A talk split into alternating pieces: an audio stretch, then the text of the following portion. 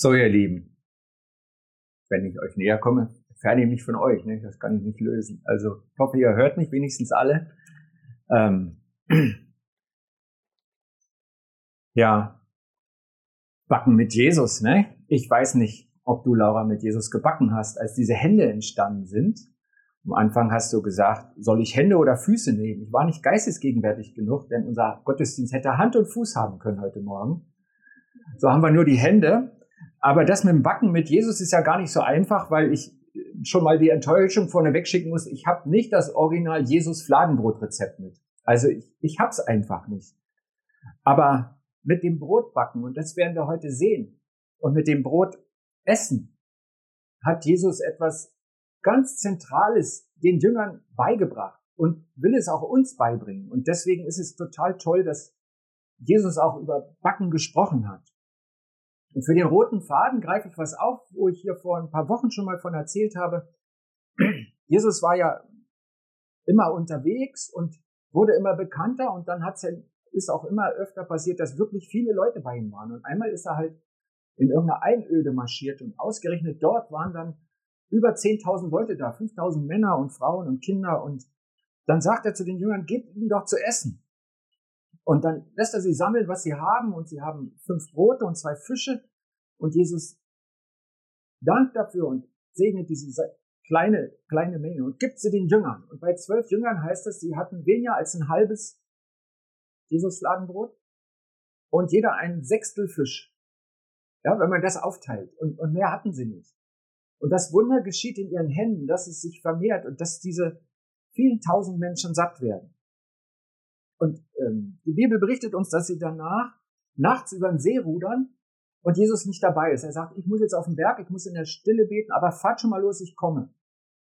Und ähm, in der Nacht sieht er, dass sie eine wirklich schlechte Nacht haben. Der Wind steht ihnen entgegen und als es, es steht in der vierten Wache, das heißt also irgendwas zwischen zwei und sechs Uhr morgens, sind sie immer noch am Rudern und, und auf diesem See, wo, wo einfach nichts klappt, ja. Und ich glaube, in der Zeit ist verträgt man Missgeschicke auch am schlechtesten, so weil man einfach platt ist.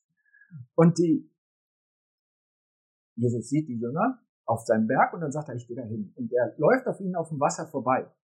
Und ähm, ich glaube, er wollte ihnen sagen, seid mutig, vertraut mir und ihr, ihr kommt darüber. Sie sagen aber was ganz anderes. Sie fangen an zu schreien und sagen, wow, das ist ein Gespenst. Also ich fürchte mal, ich hätte auch so geschrien. Also wenn ich nachts über den See ruder und nichts klappt und dann latscht einer an mir vorbei, ich glaube, ich würde auch schreien. Also ich kann die Jünger voll verstehen. Jesus kommt dann ins Boot und sagt, seid mutig, ich bin's. Der Wind hört auf. Und an der Stelle kommen wir wieder an so einen Punkt, wo ja mehrere Reaktionen möglich sind. Also die könnten ja nur sagen, boah, Jesus, wie groß bist du? Das ist ja wunderbar.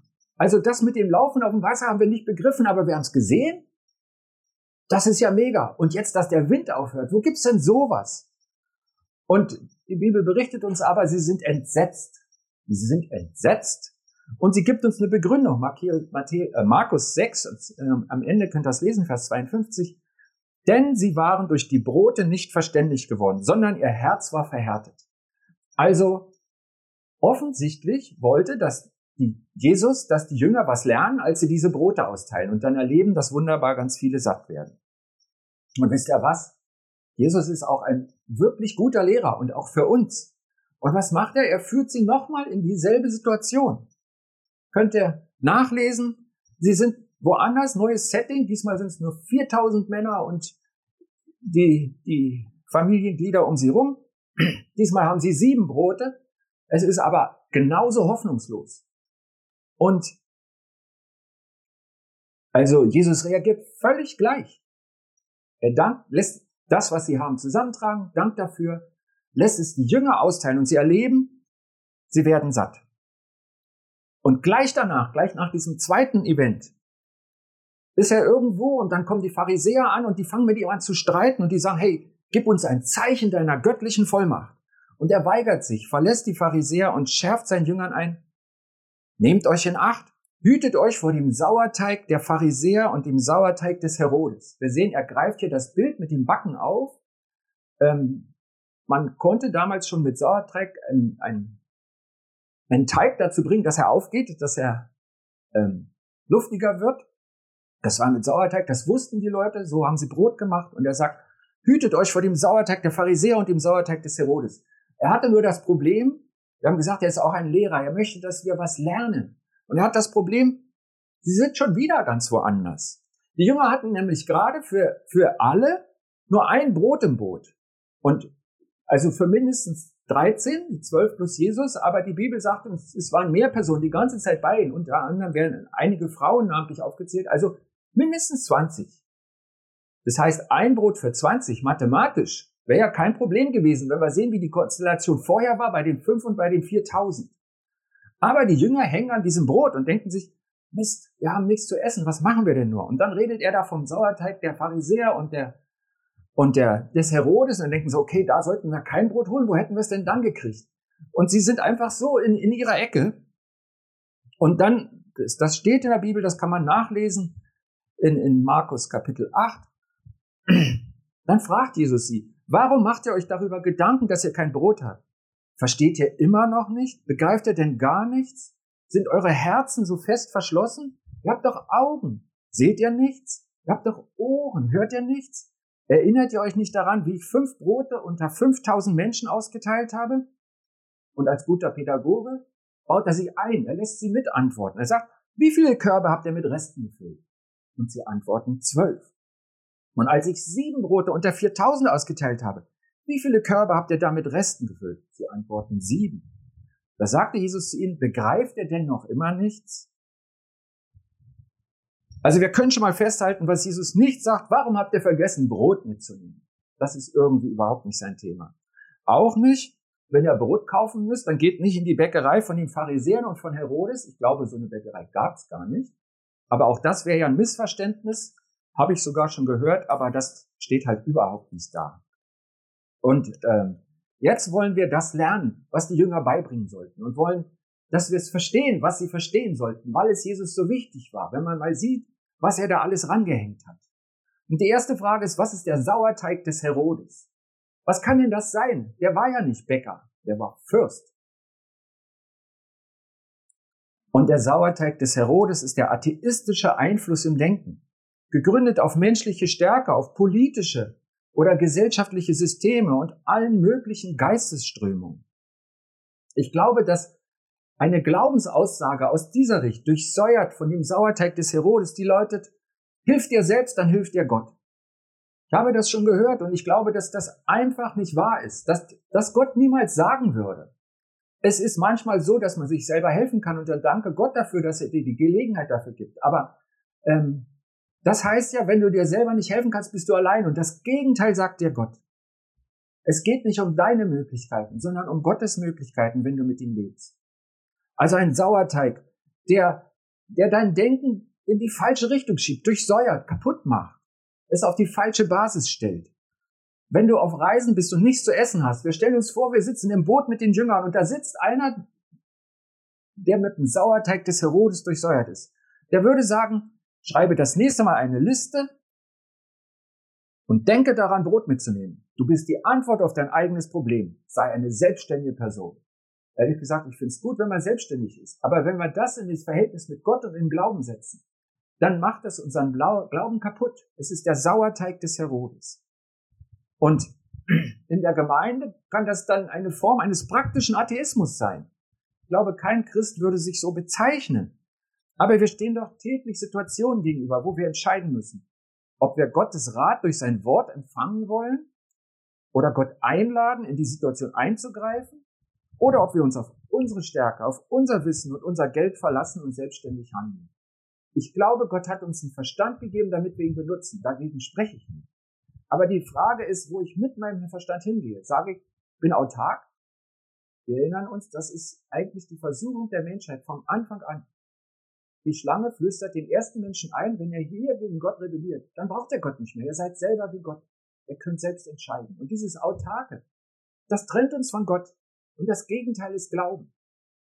Also nicht sei selbstständig von Gott, sondern sei abhängig von Gott. Begib dich in die Beziehung, in diese gute Beziehung und dieser Einfluss ist gut für dich. Mach es freiwillig, denn er zwingt dich nicht. Aber Versuche nicht selbstständig zu sein von Gott.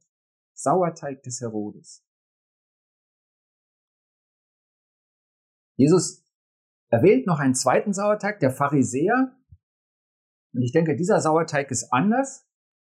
Es stellt das religiöse System dar. Mit diesem Sauerteig des Pharisäers weiß man viel von Gott in der Theorie, aber nicht in der Praxis und Erfahrung. Wenn du dich mit einem Pharisäer im Boot befinden würdest und hättest kein Brot, würde er sagen, Gott wollte, dass du ohne Brot in diesem Boot sitzt, damit du dich besser mit denen identifizieren kannst, die kein Brot haben. Ich glaube, im Sauerteig des Pharisäers findest du Erklärung, aber keine Lösung. Ich glaube, da glaubst du nicht wirklich, dass Gott hier und heute auf der Erde aktiv ist. Wenn wir die Pharisäer ansehen, die hatten ein Wunder nach dem anderen von Jesus gehört, sind ja deswegen auch hergelaufen. Ich bin sicher, sie waren auch bei einzelnen Dingen dabei, denn es geschah sehr häufig öffentlich, dass Jesus das Leben von Menschen total geändert hat und sie anrührte und ein Wunder zu sehen war. Und trotzdem, wenn sie zu ihm kommen, als sie wieder von großen Hunden, das erste, was sie einfällt, sagt, gib uns ein Zeichen, gib uns ein Zeichen. Das, was sie gesehen und gehört hatten, hat sie nicht verändert. Weder ihre Sicht auf Jesus noch ihr Vertrauen in ihn. Ich glaube, es erinnert mich so ein bisschen an ein Sprichwort, was wir im Deutschen kennen, bleibe im Fragen und du bist frei vom Gehorchen. Und unter diesem Einfluss des Denkens, dem Sauerteig der Pharisäer, findest du schnell Erklärungen, die dich aber nicht in Gottes Handeln einschließen. Du siehst einen Kranken und denkst vielleicht, der arme Kranke. Aber bei seinem Lebensstil ist das auch kein Wunder. Aber du leidest nicht mit, bittest Gott nicht um Eingreifen und du fragst auch nicht, ob du in seinem Namen etwas tun kannst. Den Menschen in Not vor dir. Und wir haben gesagt, wir backen mit Jesus und tatsächlich gibt es auch einen guten Sauerteig. An einer anderen Stelle sagt Jesus, das Himmelreich gleicht einem Sauerteig. Schon wieder, ne? Es gibt also die dritte Sorte. Das Himmelreich das Reich Gottes gleicht einem Sauerteig. Eine Frau nahm ihn und mischte ihn unter drei Säckchen Mehl. Am Ende war der ganze Teig durchsäuert. Im Sauerteig ist es ja so, du brauchst ein bisschen davon. Wenn du das irgendwo reinmengst, diese Säcke, da habe ich verschiedene Gewichtsangaben gelesen, mindestens fünf Kilo pro Sack. Also das 15 Kilo Mehl, da brauchst du richtig Kraft, ja. Und tust du da so ein bisschen rein, dann mischst du das gut, dann braucht's Wärme. Und nach einer Weile kannst du irgendwo was wegnehmen und hast deinen neuen Sauerteig. Es ist alles durchsäuert. Und das ist eine Erfahrung. Das nimmt Jesus als Bild und er sagt, das ist das Reich Gottes. Und wir haben ja schon gemerkt, es geht Jesus nicht um Backen. Die Bäckerei von Herodes und von Pharisäern gibt's ja nicht. Deswegen ist jetzt die Frage, was, was können wir denn vom Sauerteig lernen? Was ist denn das Bild daran, das wir mitnehmen können? Ich denke, am Sauerteig sieht man kleine Mengen mit großer Wirkung und alles wird verwandelt. Nichts bleibt, wie es war. Und er sagt, so ist es mit dem Reich Gottes. Und er sagt, das ist in euch. Ich glaube, das beschreibt den Prozess, den Gott in mir und in dir anstoßen möchte. Es geht ja nicht um einen Backkurs, es geht ums Denken. Ein Vers, der, der, der mich sehr beschäftigt, ist in Römer 12, Vers 2, das steht, passt euch nicht dieser Zeit an, gebraucht vielmehr euren Verstand in einer neuen Weise und lasst euch dadurch verwandeln Lasst euer Denken, euren Verstand verwandeln. Dann könnt ihr beurteilen, was dem Willen Gottes entspricht, was Gutes, was Gott gefällt und was vollkommen ist. Jesus warnt vor dem Sauerteig des Herodes und der Pharisäer, weil sie gegen die Erneuerung unseres Denkens arbeiten. Das Versagen der Jünger bei Jesus besteht in ihrer Angst, nichts zu essen zu haben. Dabei hatte Jesus sie zweimal an dem Wunder beteiligt, Brot für viele Menschen zu vermehren. Und er fragt sie, begreift er denn noch immer nichts? ich habe dann überlegt, wussten sie denn, was sie begreifen sollten? Und ich habe dann eine Passage gefunden, greift auch ein bisschen die Worte von der Simone auf im Lobpreis über das Sorgen. Du hast von der Angst gesprochen. Und Jesus spricht mal über das Sorgen in dieser berühmtesten seiner Predigten, wo er sagt, macht euch keine Sorgen um euer Leben. Was ihr essen und trinken sollt, ist das Leben nicht mehr als Essen und Trinken? Und dann nimmt er wieder einen Vergleich, den sie sehen und den ich auch sehen kann. Es zwitschern hier gerade Vögel. Hört er sie? Also man hört auch die Glocken und ich höre einen Vogel, so aus der Richtung. Vögel, sie sehen nicht, sie ernten nicht, sie sammeln keine Vorräte in Scheunen und trotzdem ernährt sie eurer Vater im Himmel. Seid ihr nicht viel mehr wert als die Vögel?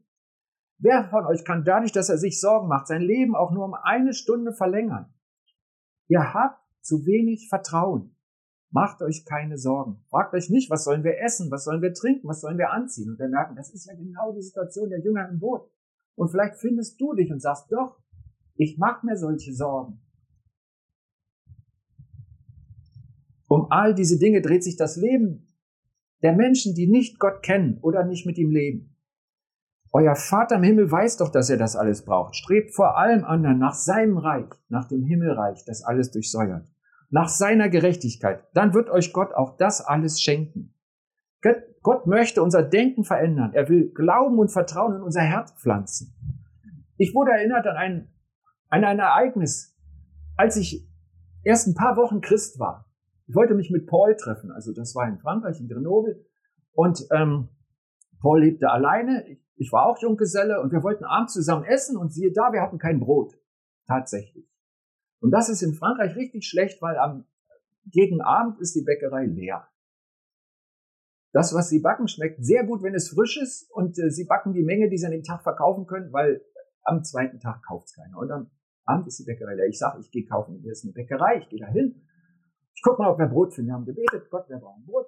Dann bin ich losmarschiert. Dann war ich bei der Bäckerei und wisst ihr, was passiert ist? Wir waren leer. Wir hatten nichts mehr. Und das tut uns leid. Wir haben nichts mehr. Kommen Sie morgen wieder. War ein bisschen schlecht für unser Abendessen. dann habe ich gedacht, was mache ich denn jetzt? Und fünf Meter von der Bäckerei stand eine Telefonzelle. Also, mein Blick ging da so hin, dann sehe ich, in der Telefonzelle liegt Brot. Der Telefonzelle lag Brot. Ich bin aber nicht losgezogen, um in den Telefonzellen Brot zu suchen. Ich dachte mir, kommt der wieder? Was ist mit dem Brot? Was soll ich damit machen? Es waren so zwei Brote nebeneinander mit einem Papier eingewickelt. Ich bin hingegangen. Es war wirklich niemand hier. Ich dachte, soll ich dieses Brot nehmen? Und dann sehe ich, dass in einer Ecke geschrieben ist Tailleur. Das ist französisch und heißt Schneider. Und ich heiße Herr Schneider. Dann habe ich gedacht, jetzt habe ich es auch begriffen. Und dann hatten wir Brot für unser Abendessen. Und ich, ich erzähle das gerne. Ich habe meine Frau gefragt, habe ich es der Gemeinde schon erzählt? Aber ich habe heute gemerkt, also als ich das gemerkt habe, wie der Jesus nach diesen Wundern mit den Jüngern drum ringt, dass sie was verstanden haben. Ich hätte damit was machen sollen. Gott schenkt mir dieses Brot in der Telefonzelle, damit mein Glauben wächst, damit mein Vertrauen wächst, damit da was größer wird. Wenn Gott handelt, ein Wunder tut, in einer Schwierigkeit eingreift, oder du deutlich die Folgen seines Segens in deinem Leben siehst, dann gibt er dir einen Blick in die unsichtbare Welt. Ein Wunder oder jedes Handeln Gottes ist ein Lehrer, um dir und mir zu zeigen, was auf der anderen Seite existiert. Ich weiß, dass ich wie ein Schwamm bin für solche Berichte, dass ich die Momente so liebe, wenn wir hier, wir nennen das Erlebnisforum, die Gelegenheit geben, dass man erzählen kann, was man mit Gott erlebt hat, auch sagen kann, was, worum man Gott bittet. Häufig kommt dann eine Zeit später der zweite Bericht, was dann daraus geworden ist. Ich, ich nehme das wie ein Schwamm auf, weil ich das liebe. Aber verändern diese Erlebnisse oder Berichte, verändern sie denn mein Denken? Verändern sie dein Denken? Was hast du mit Gott schon erlebt? Welche Gebetserhörung, welches Wunder, welches Eingreifen Gottes, die Gegenwart von ihm in deinem Leben? Trauen wir Schritt für Schritt näher auf Gott durch das, was wir hören und sehen können. Jesus fragt die Jünger nach ihren Augen und nach ihren Ohren. Wenn du Gott handeln siehst und danach zu denselben Zweifeln und Ängsten, dem Murren und Klagen zurückkehrt, dann geschieht das deswegen, weil du dem Zeugnis Gottes nicht erlaubt hast, eine Wirkung in deinem Leben einzuentfalten. Wir sehen, Jesus ist geduldig. Er geht weiter mit den Jüngern. Das ist jetzt nicht irgendein Verklagen oder diese fromme Variante von Selbstschuld, sondern das ist einfach die Frage, bin ich mit Jesus unterwegs? Darf in mir was wachsen? Darf er in mir größer werden? Und ich glaube, wir können ihn nicht besser ehren als durch unser Vertrauen. Wie vermeide ich den Sauerteig vom Herodes oder den Sauerteig der Pharisäer? Und ich glaube, es ist ein Unterwegssein. Und ich gebe euch einfach Tipps mit. Zum Beispiel, vergiss nicht, was er dir Gutes getan hat. Sich an Gottes Handeln zu erinnern, stärkt meinen Glauben. Sich an gute Eigenschaften Gottes zu erinnern, die er mir in seinem Wort zeigt und die er durch Taten bestätigt, stärkt meinen Glauben. Eine Aussage, die ich liebe, die ist Gottes gut. Und darauf stelle ich mich manchmal, wenn ich das Ergebnis meiner derzeitigen Situation noch nicht sehen kann, dann denke ich mir, okay, aber Gott ist gut. Und das hilft mir, dass ich mich daran festhalte. Vergiss nicht, was er dir Gutes getan hat. Das Brot habe ich nie vergessen. Ihr wisst jetzt auch. Hüte dich vor falschem Sauerteig. Das sagt er ja den Jüngern im Boot, als sie nicht zuhören. Das, wie geht denn das? Das heißt, weise Gedanken zurück, von denen du weißt, dass sie nicht zu Gottes Wahrheit passen. Luther hat mal über Gedanken gepredigt und hat gesagt, wir können nicht verhindern, dass ein Vogel über unseren Kopf fliegt, aber wir können verhindern, dass ein Vogel ein Nest auf unseren Kopf baut. Und so sagte er, falsche Gedanken. Du kannst verhindern, dass sie sich einnästen, dass ein Sauerteig alles durchsäuert. Und das, glaube ich, machst du so, indem du an die Stelle was anderes setzt. Gottes Ziel in dir ist nicht eine Lehre, sondern dass du gefüllt bist mit der Wahrheit. Und die gibt dir Gott. Wenn du Angst hast, Vielleicht vor einer Ansteckung von Corona. Man redet ja schon von der vierten Welle. Oder vor einer Flutkatastrophe. Mehrere Leute haben mich gefragt, bin aus Frankreich angerufen, ob ich auch unter Wasser bin in den Tagen der Katastrophe, weil dann hieß es Rheinland-Pfalz, sagten sie, da wohnt er doch. Und so, also es sind ja reelle Ängste, die wir nicht kannten. Der Schock ist ja auch so groß, weil das noch nie passiert ist. Wenn du Angst hast vor einem finanziellen Tiefschlag und auch sowas liegt ja in der Luft, wenn man sieht, wie die Wirtschaft unter den Ereignissen leidet dann ist doch die Wahrheit, ja, das könnte tatsächlich passieren. Ich sage doch jetzt hier nicht, nee, also wir sind auf der rosa Wolke. Das könnte passieren. Aber die Wahrheit ist auch, Gott, der mich bis hierher gut durchs Leben geführt hat, der wird mir auch in jeder zukünftigen Lage einen guten Weg führen, den ich gehen kann. Ich habe mit ihm erlebt, dass sein Wort trägt, dass es wahr ist. Und das wende ich an. Wir haben uns gestern getroffen mit den Mitarbeitern von den Power Hour Gruppen. Das sind so kleine Gruppen, ein paar Kiddies mit einem, der kein Kiddie mehr ist und wir verbringen Zeit zusammen und erleben gemeinsam Jesus. Und der Ältere kann seinen Glauben teilen mit Kindern. Und das ist eine ganz gute Sache und wir treffen uns manchmal, reden drüber, wie es klappt und dann saß die Iris dabei, ich habe sie gefragt, ich darf das erzählen und sie sagte, vor Corona war ich ziemlich ausgefüllt. Dann kam Corona, ich hatte gefühlt Zeit, jetzt ist es wieder ausgefüllt. Und jetzt kommen so langsam all die äh, Beschäftigungen, die ich vor Corona hatte, die kommen wieder dazu. Und, und gefühlt habe ich keine Zeit mehr. Und dann sagte sie einen Satz, den habe ich mir aufgeschrieben, weil ich dachte, das ist auch für mich gut, der ich auch das Gefühl habe, einen Berg vor mir herzuschieben. Und dann sagte sie, aber ich mache mir keinen Stress.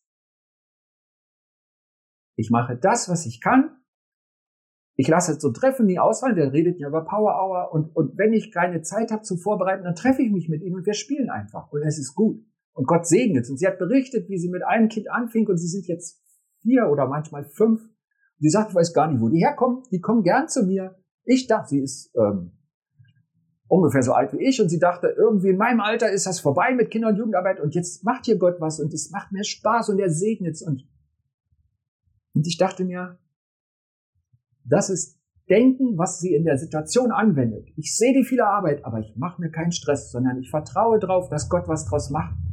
Ich, ich nehme meine wenige Zeit und Gott segnet's. Ich glaube, sich auf Gottes Wahrheit berufen, das ist immer gut. Gott sagt ja zu uns, rufe mich an in der Not, so will ich dich retten und du sollst mich preisen. Und deshalb dürfen wir in jeder Not zu Gott kommen Und ich glaube, wir werden erleben, dass er uns, dass er uns hört und dass er handelt. Vielleicht nicht immer, wie wir ganz genau beten. Manchmal machen wir ihm ja Vorschriften, wie er helfen soll. Aber ich bin sicher, dass er uns nicht alleine lässt. Ich sehe das an, an, an Schicksalen, die ich begleite. Ich sehe das an meinem Leben. Und dann sagt er, dann ist es nicht vorbei, sondern dann, dann vergiss das nicht. Dann preise ihn, lobe ihn über das, was er getan hat, weil das bewirkt in deinem Herzen die Änderung, dass du wachsen kannst. Rufe mich an in der Not, sagt Gott. Dann will ich dich retten und du sollst mich preisen. Und die drei Sachen zusammen, die geben Wachstum.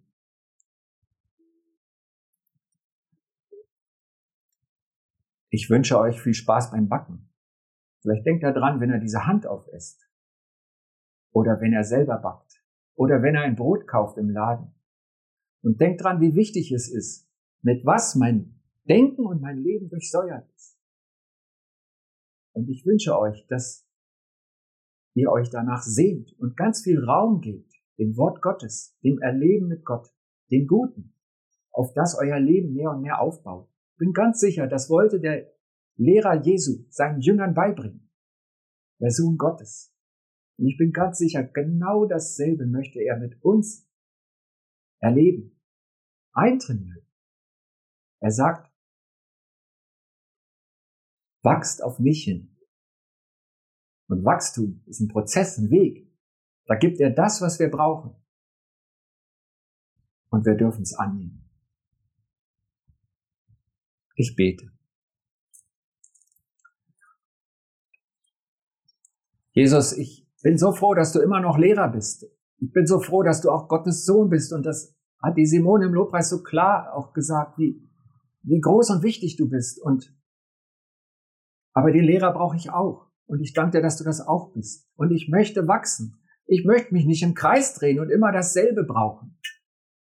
Und ich bitte dich für uns alle, jeden, der jetzt hier ist, der diese Predigt hört, der dein Wort hört, dass wir daraus ernährt werden und es zu Wachstum führt und wir stärker werden im Glauben und im Leben. Dazu segne uns.